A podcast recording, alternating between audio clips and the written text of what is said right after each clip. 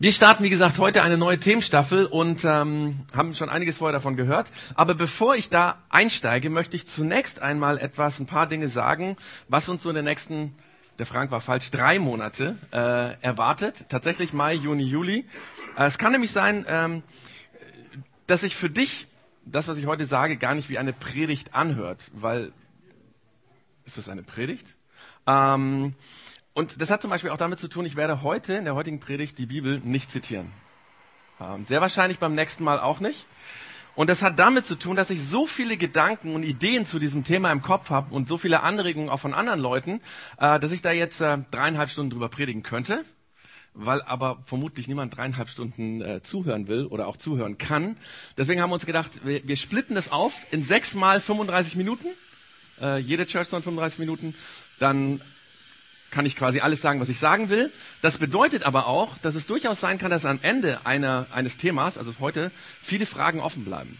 Das kann sein, dass sich manch eine dieser Predigten auch nicht selbst erklärt, beziehungsweise ein paar Dinge offen bleiben, wo man sich fragt, hm, missverständlich vielleicht auch sind.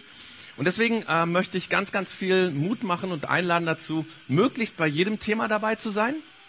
Und ähm, wenn jetzt jemand verhindert ist, warum auch immer, dann kann er das sich bei uns äh, auf dem Podcast nachhören. Einfach pc.projektx-augsburg.de und äh, da findet man die Podcasts. Auch bei iTunes kann man die finden. Einfach Projekt X äh, Augsburg eingeben, dann findet man das. Aber wie gesagt, es ist äh, mir ganz wichtig, dass eigentlich diese verschiedenen Themen oder die einzelnen Themen zu der Themenstaffel nur Sinn machen, wenn man sie als Gesamtpackage hört. Um, einfach so schon mal als Verständnis. Und dann starten wir nochmal, manche kennen ihn schon mit unserem Trailer. Ähm, und dann starten wir gleich mit dem, was ich dazu für Ideen habe.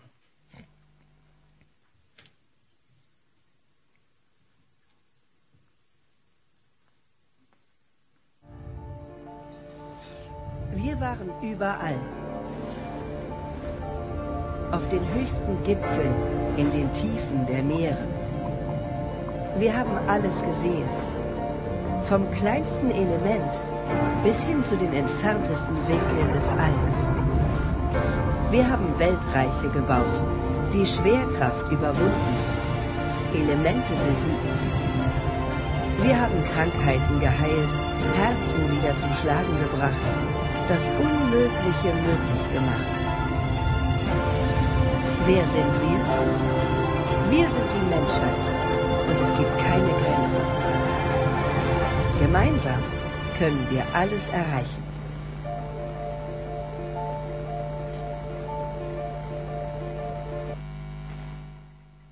Da müsste jetzt unten noch Gott kommen. Ne? Wer braucht denn noch Gott? Das ist die Frage von heute. Ähm, oder anders formuliert, brauchen wir heute noch Gott? Und manche von uns würden sagen, ja, auf jeden Fall. Obwohl, wenn wir ehrlich sind, wir nicht immer so leben, als würde er da sein. Manche von uns würden aber wahrscheinlich auch sagen, hm, ich weiß nicht so richtig, nein, es fällt mir schwer, an Gott zu glauben. Ich zweifle. Allerdings ist es auch für diese Leute so, dass es ja schwer fällt, ganz ohne Gott irgendwie zu leben, im Sinne von, dass man nie an ihn denkt, dass man ein Leben führt, wo er überhaupt keine Rolle spielt. Weil wir leben in einer Gesellschaft hier in Deutschland, die stark von religiösen Dingen geprägt ist. Ganz aktuell in diesem Jahr ähm, 500 Jahre äh, Reformation. Und Reformation, die Frage von Luther, gibt es einen gerechten Gott? Das war seine Frage. Es hat mit Gott zu tun. Das heißt, in diesem Jahr wird zwangsläufig, egal ob du an Gott glaubst oder nicht, dieses Thema immer wieder aufpoppen. In irgendwelchen äh, Feuilletons, in den Zeitschriften, in irgendwelchen äh, Fernsehsendungen und so weiter. Ähm, oder auch, ich meine, äh, die Diskussion in unserer Gesellschaft, ob der Islam zu Deutschland gehört oder nicht.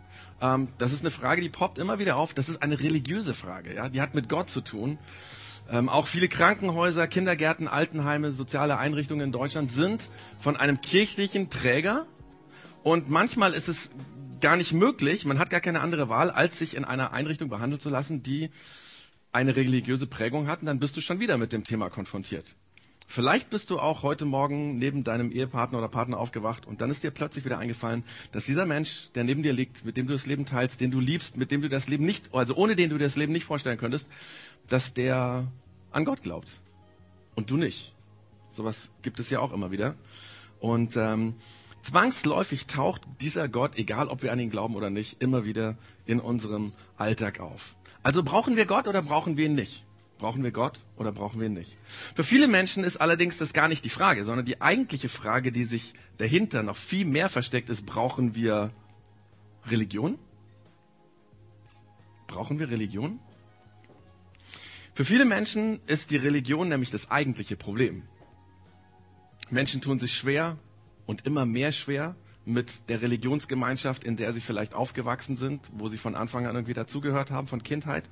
Ich habe mal im Internet nachgeschaut, es gibt äh, dort tatsächlich eine Domain, die heißt www.kirchenaustritt.de und ähm, dort wird, ähm, das ist diese, ähm, genau, dort wird eine Statistik quasi, gibt es da, aber nicht nur das, sondern, da komme ich gleich noch drauf zu, sondern es gibt auch dort quasi Anweisungen, wie kann man denn aus der Kirche austreten, wo muss man sich melden, was kostet das, was muss man dafür Voraussetzungen quasi mitbringen, wenn man aufs Amt geht. Und äh, dort steht eben auch diese Statistik, die sich dann auf die äh, evangelische Kirche in Deutschland und auf die Deutsche Bischofskonferenz und auch auf das Statistische, Statistische Bundesamt bezieht. Dort wird gesagt, ähm, im letzten äh, 2015, 2016 gibt es noch keine Statistik, ähm, sind 181.925 Menschen aus der katholischen Kirche ausgetreten und 210.000, wobei man zu den 210 sagen muss, das ist wohl noch keine offizielle äh, Zahl. Das heißt, die, das wird vermutlich nicht so rund sein. Aber wenn man das zusammennimmt, sind es gesamt 391.925 Menschen, die die Kirche verlassen haben. Und fragt man dann nach den Gründen, warum Menschen austreten, dann finden wir dieses hier, dass nämlich ungefähr 50 Prozent wegen der Kirchensteuer aus der Kirche austreten. Sagen sie zumindest. Und äh, 30 Prozent einfach, weil sie unzufrieden mit den Amtsträgern oder mit der Institution Kirche sind. Das heißt, 80 Prozent der Menschen, die aus der Kirche rausgehen, ähm, kündigen der Kirche, weil sie unzufrieden sind. Ähm, in unterschiedlichen Bereichen. Ähm, das hat in aller Regel dann sehr persönliche Gründe, ja, dass jemand zum Beispiel von der Institution, von jemandem, der quasi in der Institution was zu sagen hat, sehr tief enttäuscht wurden oder verletzt wurden. Ähm, das fängt, was weiß ich, mit persönlichen Dingen an, ja, dass Leute sagen, wenn du wüsstest, wie mein Pfarrer damals war, mein Pastor oder was auch immer, du wärst da auch nicht mehr drin. Es hat zum Beispiel auch mit dem zu tun, dass viele Leute austreten, weil sie sagen, also wenn ich mir das Ganze mit dem Kindesmissbrauch und, und, und sexuellem Missbrauch anhöre, was es da so gibt, meine Kirchensteuer kriegt diese Organisation nicht mehr. Ja. Ähm, das können solche Gründe sein und Menschen verlassen ähm, an sich die Kirche nicht, weil der Atheismus so toll ist, sondern weil sie eine Schwierigkeit haben mit der Religionsgemeinschaft, in der sie aufgewachsen sind. Ja, dass man ihnen als Kinder beigebracht hat, eigentlich ist die Religion dafür da, Fragen zu beantworten. Und jetzt sind die Fragen so massiv und es gibt überhaupt keine Antworten, da sagt man, hier muss ich nicht drin bleiben. Dieses Phänomen gibt es übrigens auch äh, bei Menschen, die muslimischen Hintergrund haben. Äh, in unserem Land wurde nämlich 2007, vor zehn Jahren, der Zentralrat der Ex-Muslime gegründet. Und wenn sowas gegründet ist, hat es einen Sinn, einen, einen Grund. Äh, zu diesem Phänomen, äh, dass Menschen ihren muslimischen Glauben hinter sich lassen, habe ich zwar keine Statistik gefunden. Das hat vermutlich damit zu tun, dass es für Muslime sehr viel schwieriger ist, ihre Religion zu verlassen und abzulegen, ähm, als in anderen Religionen. Denn im Islam gibt es gar keine Möglichkeit, äh, gar keine, es ist nicht angelegt, dass man seinem Glauben sozusagen abschwören kann, ähm, weil es auch rein von der Lehre her mit der Todesstrafe bedroht ist. Es gibt ja bis heute Länder, die nach der Scharia sich äh, orientieren, wo Menschen, die ihre äh, muslimische Religion hinter sich lassen, quasi dafür äh, die Todesstrafe bekommen.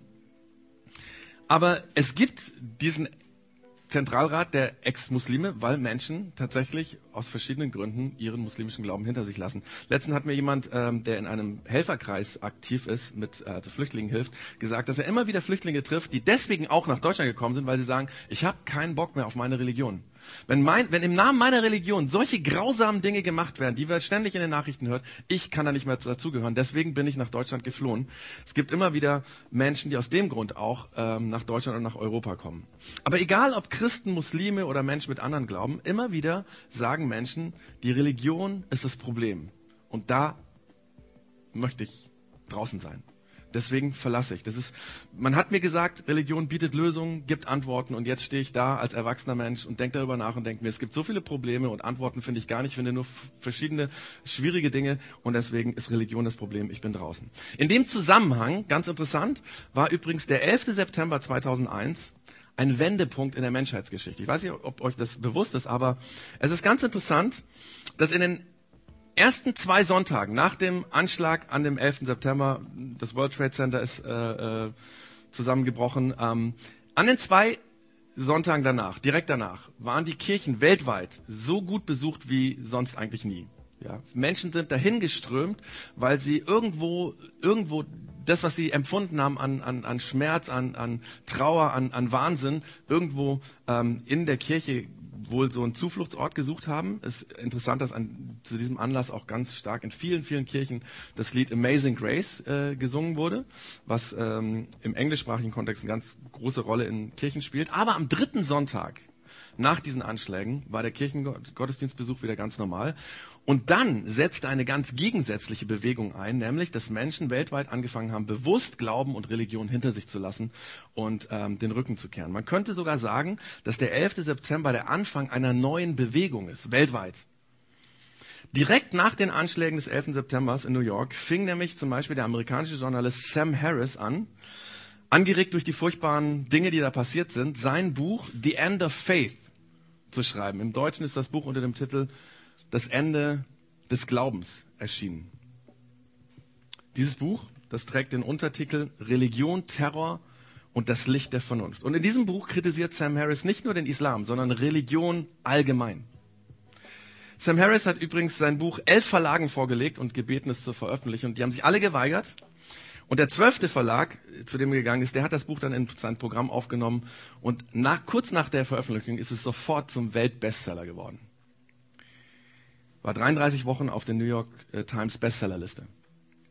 Zwei Jahre später, 2006, erscheint das Buch, weiß ich, ob er schon mal gehört hat, wahrscheinlich eher, Der Gotteswahn von Richard Dawkins, ein Evolutionsbiologe, Zoologe.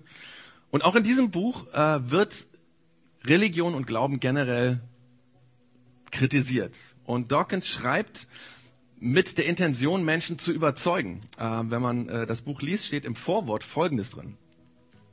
Wenn dieses Buch die von mir beabsichtigte Wirkung hat, werden Leser, die es als religiöse Menschen zur Hand genommen haben, es als Atheisten wieder zuschlagen. Dieses Buch wurde bis heute über drei Millionen Mal verkauft, in 35 Sprachen übersetzt Allein in Deutschland wurde bis 2010, das war die einzige Zahl, die ich gefunden habe, also bis vor vier, äh, sieben Jahren, das ist ja schon lange her, 260.000 Exemplare verkauft. Damit ist die deutsche Übersetzung oder die deutsche Ausgabe die meistverkaufteste Auflage dieses Buches nach der englischen. Ich meine, der englische sprachige Raum ist viel, viel größer äh, als der deutschsprachige, aber 260.000, das ist eine große Nummer und wahrscheinlich sind wir jetzt irgendwo bei 350, 400.000.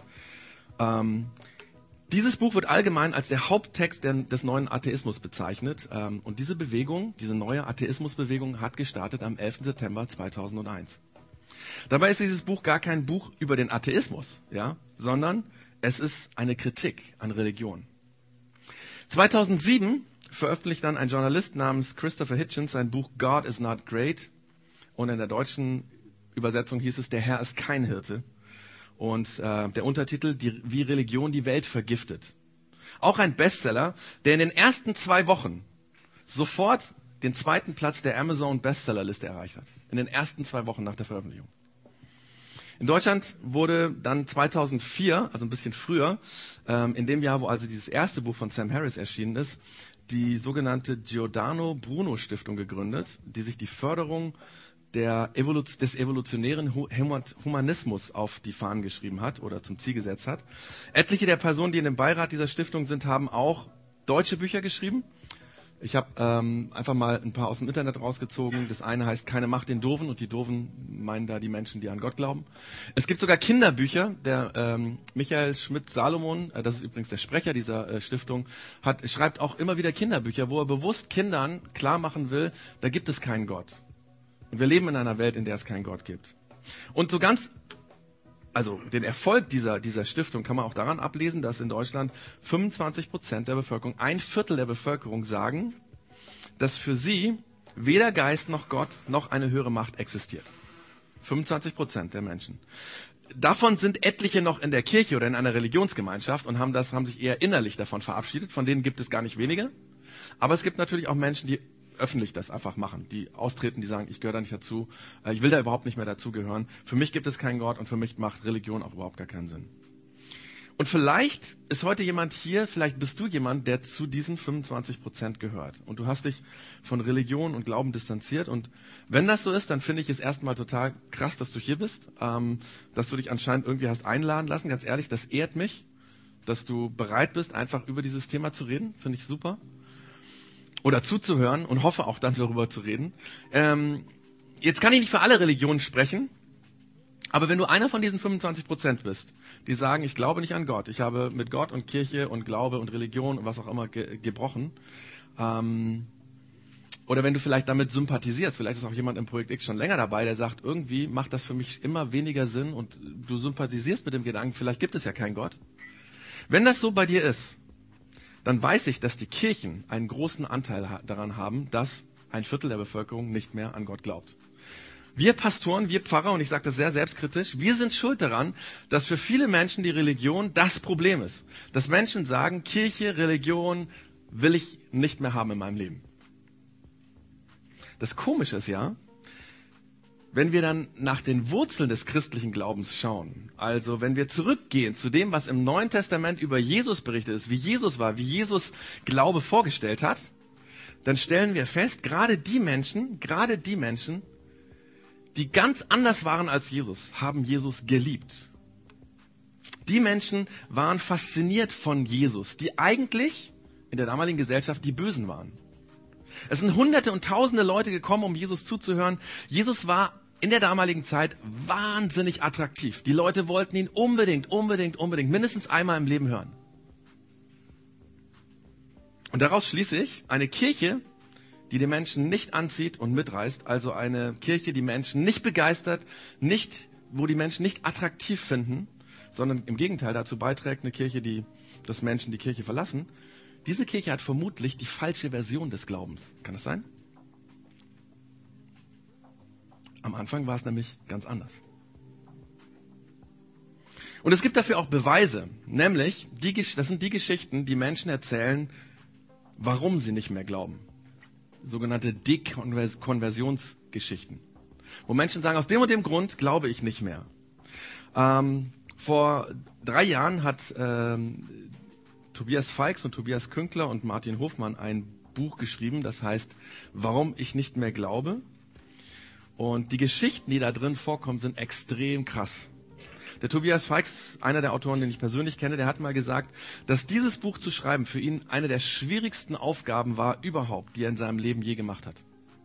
Die Interviews, die er geführt hat, haben ihn extrem belastet, weil die Gottesvorstellung, die diese Leute haben, diese jungen Leute, es waren meistens junge Leute, also die, die er bekehr, äh, interviewt hat, die sich entkehrt haben, die also vom, vom Glauben weggelaufen sind, ähm, diese Gottesvorstellung, die diese Menschen haben, sind oft so falsch und verzerrt, mir hat mal vor einiger Zeit ein Pastor geschrieben, warum er nicht mehr glaubt und warum er auch seinen Pastoren sein, sein lässt.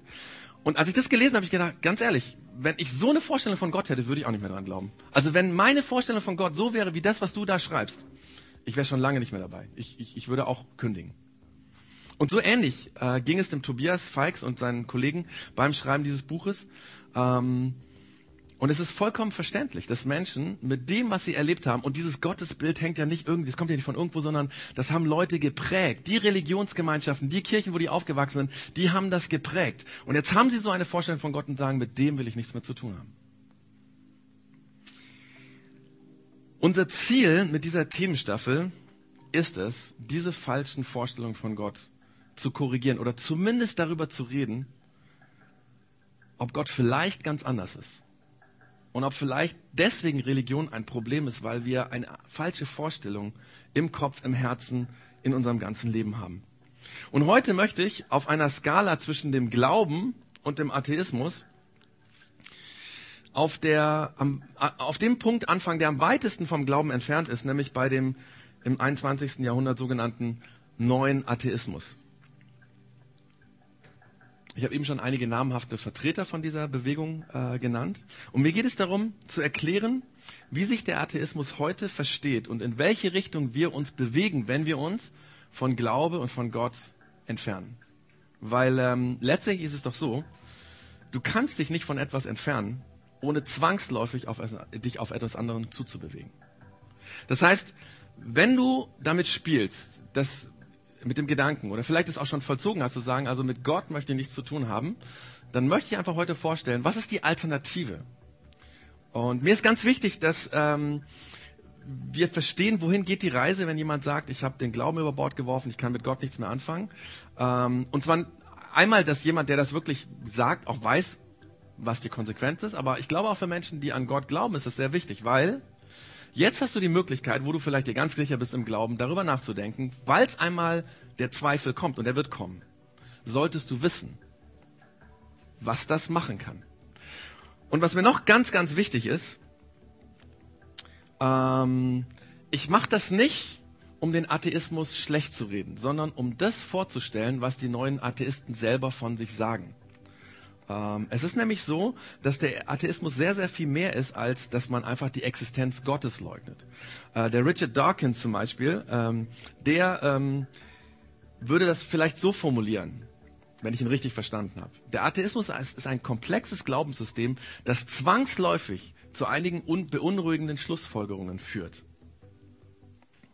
Wie gesagt, ich lese gerade das Buch der Gotteswahn und wenn ich ihn richtig verstanden habe, würde er mir daran zustimmen und sagen, ja, ähm, Atheismus heißt nicht einfach zu sagen, ich glaube nicht mehr an Gott, sondern ganz konsequent gedacht, bis zu Ende gedacht, würden der Darkins und seine Mitstreiter sagen, das ist ein Gedankengebäude, ein komplexes Gedankengebäude und es hat beunruhigende Konsequenzen. Und ähm, es ist nur fair, wenn wir wissen, wenn wir das wissen. Jetzt ist es ja so, dass dieses Wort beunruhigend sich ein bisschen negativ anhört. Ich meine dieses Wort beunruhigend in keinster Weise irgendwie negativ. Es geht mir auch nicht um die Wahrheitsfrage, ja? Es gibt Dinge, die sind wahr, aber beunruhigend. Also wenn du zum Beispiel, das haben manche von uns schon erlebt, sie sind zum Arzt gegangen und der Arzt hat gesagt, am Ende, äh, äh, wo er einen untersucht hat, dann festgestellt und hat gesagt, wissen Sie, ähm, wenn Sie beschwerdefrei leben wollen, kein Rückenschmerzen, Magenschmerz, was auch immer. Wenn Sie wollen, dann müssen Sie Ihr Lebensstil radikal ändern.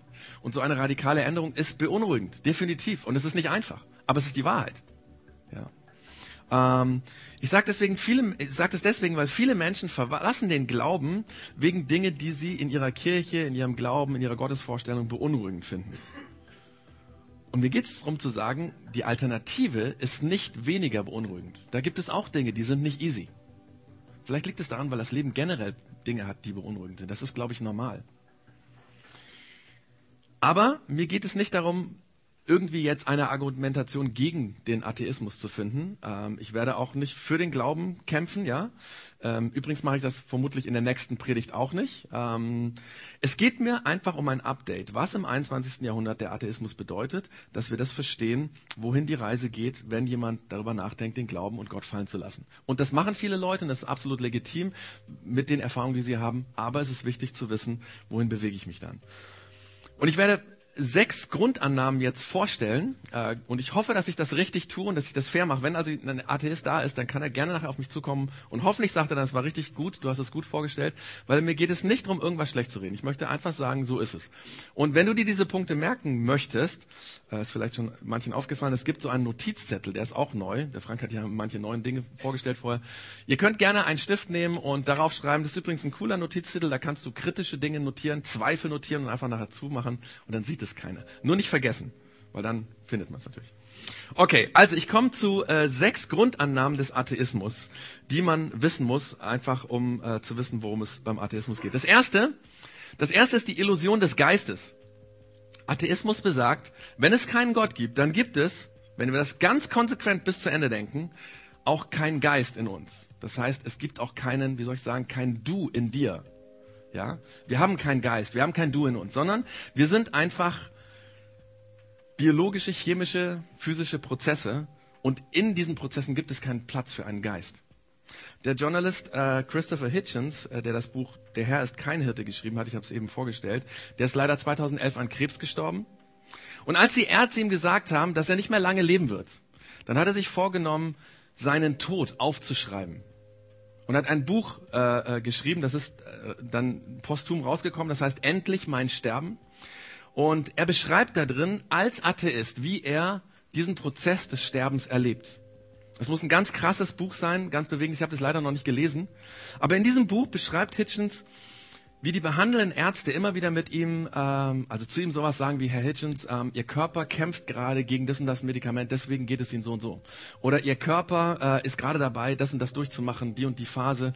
Äh, Ihr Körper reagiert auf so und so und so.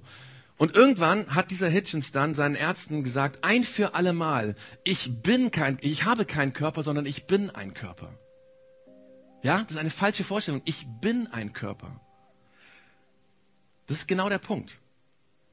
Wenn es keinen Gott gibt, wenn alles nur biologische, chemische und physische Prozesse sind in uns, dann bin ich nur ein Körper. Nichts weiter, nichts mehr. Und das ist durchaus eine beunruhigende Weltsicht oder, oder Sicht von uns. Und in diesem Artikel, in einem Artikel habe ich gelesen, dass Hitchens durchbuchstabiert hat, wie hart und unbarmherzig diese Sichtweise ist, wie krass es ist, wenn ich angesichts des Todes, und davon wollte Hitchens schreiben, wenn ich angesichts des Todes letztendlich nur andere Körper um mich habe, die sich um mich kümmern, meine Frau, meine Kinder, äh, meine Ärzte, meine Pfleger. Aber darum geht es. Das ist, wenn man konsequent bis zum Schluss denkt, eine Welt, in der es keinen Gott gibt, das ist unbequem, ist eine Welt, in der es keinen Geist gibt, kein Du gibt. In der wir alle nur chemische, physische und äh, biologische Prozesse sind. Und viele Menschen glauben das heute.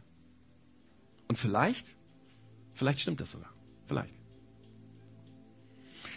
Der zweite Punkt, das ist die Illusion des freien Willens. In einer Welt, in der alles nur Biologie, Chemie und Physik ist, gibt es auch keinen freien Willen. Denn alles wird bestimmt durch die biologischen Prozesse, durch die chemischen Prozesse, durch die physischen Prozesse. Wir erleben zwar in unserem Leben so, als wenn wir frei uns entscheiden können, zum Beispiel wenn wir einen bestimmten Partner heiraten, uns frei entscheiden, den zu heiraten und niemand anders, ja. Aber alles wird letztendlich durch biologische, chemische und physische Prozesse bestimmt. Man nennt das determiniert. Das ist der sogenannte Determinismus. Ja. Ähm, denn in einem Universum, das ausschließlich durch Naturgesetze bestimmt wird, gibt es keinen Platz für den freien Willen, der gegen Naturgesetze handeln könnte.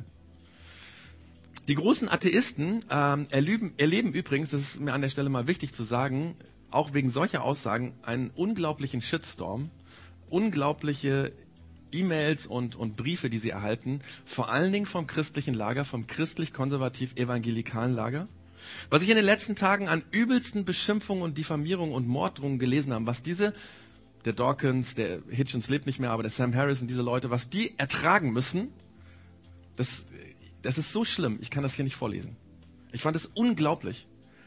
Und ähm, solche Briefe, also mich hat das total geschockt und, und ich muss an der Stelle sagen, wenn du Atheist bist, möchte ich mich an der Stelle entschuldigen, dass im Namen von dem Christentum im Namen von Jesus solche Dinge geschrieben werden. Das ist ganz, ganz schlimm und es tut mir sehr leid und ich schäme mich fast, dass ich Christ bin, dass sowas passiert. Und natürlich gehen solche Briefe, solche Hassbriefe, solche Hasskommentare auch auf Facebook und so nicht spurlos an einem vorbei. Und deswegen schreibt zum Beispiel Sam Harris immer wieder über solche Beschimpfungen in seinem Blog, weil er so entsetzt ist, weil er so entsetzt ist. Wie kann ein Mensch sowas sagen? Wie kann ein Mensch sowas schreiben? Ähm, weil es so verletzend ist. Ähm, aber interessanterweise hat er auf seinem, äh, äh, in seinem Blog einen Post, in dem er erstmal sich über diesen Shitstorm, Shitstorm beschwert. Ähm, aber dann, nachdem er sich darüber beschwert hat, schreibt er plötzlich, aber woher nehme ich mir das Recht, meine Kritiker zu kritisieren? Wenn ich mich ernst nehme, wenn ich mich wirklich ernst nehme und dann fängt er an, über sich zu lachen, haben die doch gar keine andere Wahlmöglichkeit. Es ist nicht der freie Wille. Es ist bestimmt, vorherbestimmt, durch die Physik, durch die Chemie, durch die physischen, biologischen Prozesse. Und er fängt dann über an, über sich zu lachen und sagt, hey, entspann dich. Übrigens, Stephen Hawkins, das ist äh, dieser große Physiker und Astrophysiker, ihr erinnert euch wahrscheinlich, der seit 68, 1968 äh, auf den Rollstuhl angewiesen ist, der seit 1985 nur noch mit einem Sprachcomputer sich verständigen kann, äh, der alleine durch die Bewegung seines Wangenmuskels und der Augen äh, gesteuert wird. Dieser Stephen Hawkins, ähm, der auch übrigens überzeugter Atheist ist, der hat mal zu diesem Thema ein bisschen suffisant, selbstironisch Folgendes geschrieben. Der hat gesagt, mir ist aufgefallen, dass auch Leute, die behaupten, alles sei vorausbestimmt und wir könnten nichts ändern, sich umsehen, bevor sie über die Straße gehen. Ja? Weil, und der Hawkins hat recht, er spricht etwas an, er sagt, es ist verdammt schwer so zu leben. Vielleicht geht das auch gar nicht, dass man so wirklich leben kann. Aber konsequent gedacht, wenn es keinen Gott gibt und wenn alles nur Naturgesetze sind, dann ist der freie Wille eine Illusion. Und ich sage auch hier, vielleicht stimmt das. Es gibt viele Menschen, die das ernsthaft glauben. Vielleicht stimmt das. Und die dritte Illusion, die Illusion der Grundwerte. Wenn es keinen Gott gibt, dann gibt es auch keinen, keine generell gültigen, gültigen Grundwerte, die zum Beispiel ein Gott fix vorgegeben haben könnte. Weil den gibt es ja nicht. Ja? Das heißt, zum Thema Werte gibt es auch keine Vorgaben oder Grundwerte oder ethischen Leitlinien, die man haben könnte. Ähm, das macht es natürlich nicht ganz einfach. Das heißt aber nicht, dass Dawkins und die anderen Atheisten sagen würden, deswegen kann jeder tun lassen, was er will, weil das wäre ja extrem destruktiv. Nein, äh, sie begründen Ethik anhand der natürlichen Selektion, von der sie sinnvolle Werte finden. Also zum Beispiel, dass sie sagen, ähm, jeder Mensch oder die natürliche Selektion gibt vor, dass sozusagen alles, was existiert, quasi zu ihrem Vorteil existiert. Das heißt nicht grundlos egoistisch, weil das könnte manchmal auch negativ dann im letztendlich für mich sein, sondern dass man guckt, konstruktiv zu sein, dass es weitergeht.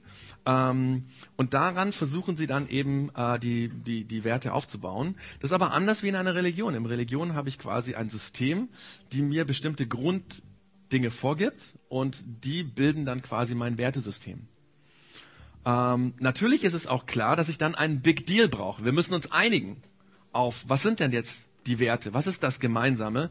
Ähm, und das ist durchaus schwierig. In Religionen hat man ja meistens sowas, also zum Beispiel im christlichen Glauben die zehn Gebote und trotzdem tun sich Theologen schwer, äh, die Werte zu finden. Die Christen miteinander tun sich schwer, was denn jetzt eigentlich richtig und was falsch ist. Wenn du das nicht hast, ist es noch schwieriger. Ähm, aber wenn ich Gott aus dem System wegnehme, dann verschwindet auch jede universelle Gerechtigkeit. Also Werte definieren ja Gerechtigkeit. Was ist gerecht, was ist ungerecht? Ich meine zum Beispiel bei Wahrheit, bei der Wahrheitsfrage kann man sagen, das machen wir oft so, der hat seine Wahrheit und ich habe meine Wahrheit und ah, tralala, wir können. Bei Gerechtigkeit das geht es nicht. Du kannst nicht sagen, der hat seine Gerechtigkeit und ich habe meine Gerechtigkeit. Das, was er macht, ist laut meinem Verständnis schlecht, aber passt ja, wenn es für sein Verständnis passt. Das geht natürlich nicht. Aber genau das könnte stimmen. Auch wenn das schwer ist, so zu leben. Im Moment funktioniert unser deutsches äh, Rechtssystem ja so, dass es sich noch auf die zehn Gebote gründet. Aber in einer konsequent atheistisch gedachten Welt müsste sich das eines Tages ändern. Also universelle Werte, die von einem Glauben vorgegeben werden, sind eine Illusion. Laut dem Atheismus, laut dem neuen Atheismus. Das sind also die drei ersten Grundannahmen und dann gibt es noch drei weitere. Die sind vermutlich äh, alle welche, die du schon mal durchdacht hast, weil das haben wir in der Schule gelernt. Also auch die, die älter sind, so wie ich, ich bin jetzt 47, habe ich schon in den 80er Jahren in der Schule gelernt. Also bevor der neue Atheismus sich quasi gebildet hat. Ähm, das vierte wäre dann eben, etwas kam von nichts. Im Atheismus und im evolutionistischen Humanismus gibt es zwar eine Erklärung, wie sich das All seit dem Urknall entwickelt hat, aber es gibt bis heute keinerlei Erklärung dafür, was vor dem Urknall war. Wobei äh, man das ja auch gar nicht so genau sagen kann, weil da gab es ja auch keine Zeit. Also man wird ja gesagt, dass der Urknall auch die Zeit hervorgebracht hat. Das ist super spannend und das geben die neuen Atheisten auch zu. Der Dawkins hat zum Beispiel in einer öffentlich, öffentlichen Diskussion mit dem Mathematiker John Lennox mal gesagt, die Kosmologie wartet die Kosmologie wartet auf ihren Darwin. Weil es gibt keine plausible Erklärung für die Entstehung des Universums und der Zeit und der Materie und allem, was der Urknall hervorgebracht hat. Und auch hier, es kann sein, dass das stimmt. Es gibt Menschen, die es glauben. Und dasselbe gilt dann auch für das Leben. Das wäre das nächste. Das erste Leben ist aus keinem Leben entstanden ohne Hilfe von außen. Ich meine, äh, wir kennen das und wir haben das, wie gesagt, alle als Kinder in der Schule gelernt und für viele von uns ist das, ach, das hört sich so normal an, so simpel, es hat auch nicht viel mit unserem Leben zu tun, ja, ist eine weit entfernte Tatsache vor vielen Millionen Jahren und so weiter. Aber wenn wir Gott rausnehmen, dann glauben wir, dass die simpelste Form des Lebens und die ist immer noch so komplex, dass heute kein Mensch weiß, wie man, kein Wissenschaftler, was Leben eigentlich wirklich ist, ja, also, ähm, dass selbst diese simpelste Form des Lebens aus einer leblosen Materie entstanden ist. Und das ohne dass irgendjemand irgendetwas dazu getan hätte von außen. Quasi aus einer leblosen Materie ist es zur unfassbaren Eleganz des Lebens gekommen, aus dem Nichts. Und vielleicht ist das die Wahrheit, vielleicht. Und dann noch der sechste Punkt. Natürliche Selektion ist zuständig für alles Leben. Nachdem sich das erste Leben entwickelt hat, hat sich alles, was danach gekommen ist, durch natürliche Selektion weiterentwickelt. Bis heute. Ohne, dass es eine antreibende, leitende Kraft drüber geben würde. Irgendwie ein Gott oder so, ja? Äh, der Darkins, Darkins schreibt am Ende seines Buches eine ganz unglaublich faszinierende Sache, die ich euch gerne vorlesen möchte, wo er darauf anspielt. Und ähm, ich bin mal gespannt, wie ihr das, äh, was das mit euch macht. Also dieses Zitat, er fängt an, denken wir mal darüber nach. Auf einem Planeten, möglicherweise sogar nur einem einzigen im ganzen Universum, tun Moleküle, die normalerweise nichts komplizierteres bilden, äh, bilden als ein Felsbrocken, sich zu felsbrockgroßen Materienstücken zusammen, die so unvorstellbar komplex sind, dass sie laufen, springen, schwimmen, fliegen, sehen und hören können und dass sie andere ähnlich komplexe Gebilde fangen und fressen können. Materiestücke, die in manchen Fällen sogar fähig sind zu denken, zu fühlen und sich in andere Brocken aus ebenso komplexer Materie zu verlieben. Im Wesentlichen wissen wir heute, wie dieses Kunststück zu Wege gebracht wurde. So unglaublich das ist, das Universum, unser Welt, unser Leben. In einem atheistischen Gedankengebäude hat sich das alles durch natürliche Selektion entwickelt. Ohne Gott. Das waren so die sechs Grundannahmen. Und ich hoffe, ich hoffe, ich habe die äh, jetzt wirklich so dargestellt, wie das auch ein zum Beispiel ein Dawkins hier machen würde. Ist natürlich sehr kurz, es ist viel, viel komplizierter natürlich noch. Einfach nur kurz zusammengefasst. Jetzt bin ich ja kein Biologe oder Physiker oder Chemiker. Ich bin nur ein unbedeutender Theologe. Aber wenn ich mir das durchlese, was wir eben gelesen haben und solche Zitate, dann kann ich mir natürliche Selektion sehr schwer vorstellen, ohne dass für mich sofort irgendwas Persönliches, Lebendiges, Diszipliniertes, unglaublich Fokussiertes, Treibendes, nicht aufhören wollende äh, Kraft oder so äh, äh, anhört, wie eine Macht, die ein Ziel verfolgt und dahin will. Aber vielleicht stimmt es, dass das, was ich denke, einfach nicht ex existiert. Dass da kein Gott dahinter steht. Vielleicht. Aber weißt du, ich weiß noch etwas. Solltest du dich mit Glauben schwer tun, mit Gott schwer tun, oder vielleicht hast du jemanden, den du kennst, der sich mit Glauben schwer tut, mit dem du immer wieder diskutierst, ja. Ähm, wenn das so ist, wenn du mit Religion, mit Glauben innerlich dich schon verabschiedet hast oder öffentlich sichtbar dich von Gott getrennt hast, dann weiß ich, dass alles das mit dem, was ich eben erklärt habe, eigentlich überhaupt nichts zu tun hat. Zweifel und Kampf mit dem Glauben hat nichts an sich mit Atheismus, mit der Herkunft des Lebens und der Erstehung des Universums zu tun, sondern mit was anderem. Ich meine, vielleicht bist du auch so, dass du sagst, ich bin zwar Atheist oder ich zweifle an Gott, aber so extrem muss man das ja nicht sehen. Da hast du recht. Also du bestimmst selber, wie du das siehst. Der Dawkins würde zwar sagen und dich versuchen zu überzeugen, dass das trotzdem so ist, aber natürlich darfst du selber bestimmen, dass du sagst, ich bin zwar, ich zweifle an Gott, aber ganz so extrem nicht. Vielleicht ist es aber auch so, dass du jetzt diese Dinge gesehen hast und dir gedacht hast, naja, ich habe schon manch einen von diesen Punkten wirklich hergenommen, um mir zu sagen, es gibt keinen Gott, ja, weil es ist so. Das ist die Voraussetzung, da passt Gott nicht dazu. Kann auch sein. Aber wie dem auch sei, wie es bei dir auch ist, egal wie es ist, warum du dich mit Gott schwer tust und warum du dich vom Glauben entfernt hast, vielleicht auch äh, äh als Christ vielleicht hier im Projekt X dabei bist, so zu strugglen, Zweifel ist da und so weiter. Der wahre Grund dafür sind viel, viel persönlichere Dinge als das hier.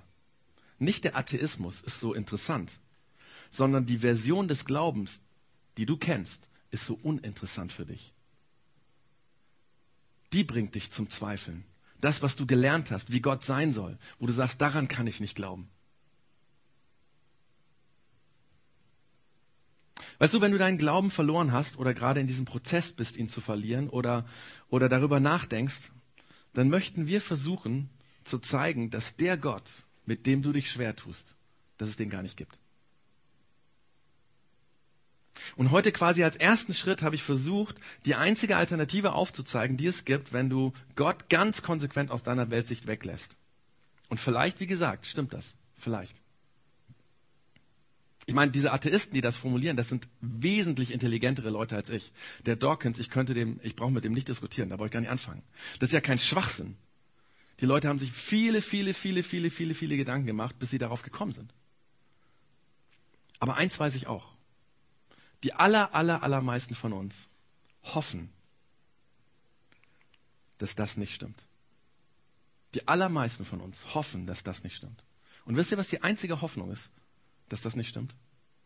Gott.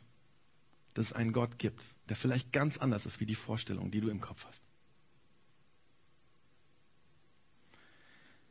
Und deswegen wird es bei der nächsten Church Zone um das Thema gehen, den Gott, den es nie gab. Weil der nächste Schritt ist, darüber zu reden, hey, wenn das persönlicher ist als diese sechs Punkte, die sind, spielen vielleicht auch eine Rolle, aber wenn es eigentlich persönlicher ist, was dich vom Glauben wegzieht, dann wollen wir doch darüber reden, was ist das?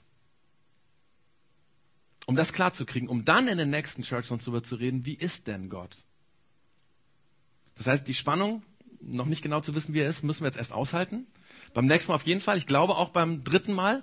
Aber dann heißt es irgendwann, ihr seht es auch im Flyer, der Gott von Jesus. Und dann werden wir versuchen zu erklären, wie wir glauben, dass wir völlig falsch von Gott denken. Oft. Und dass uns das von Gott wegtreibt. Genau, deswegen einfach Einladung an alle, in zwei Wochen wieder da zu sein. Wer nicht da sein kann, man kann das dann auch im Nachhinein als Podcast anhören ähm, und diese Reise vielleicht auch sozusagen äh, übers Internet mit zu verfolgen. Danke, dass ihr da wart. Danke, dass ihr euch die Zeit genommen habt. Und ähm, vielleicht fandet ihr das so interessant, dass ihr sagt, hey, beim nächsten Mal muss ich unbedingt jemand mitnehmen. Könnt ihr gerne machen, sind auch andere Leute eingeladen. Und ich wünsche euch allen ähm, an der Stelle einen schönen Sonntag eine gute Woche. Und der Frank wird jetzt noch ein paar kurze Infos haben und dann, ähm, genau.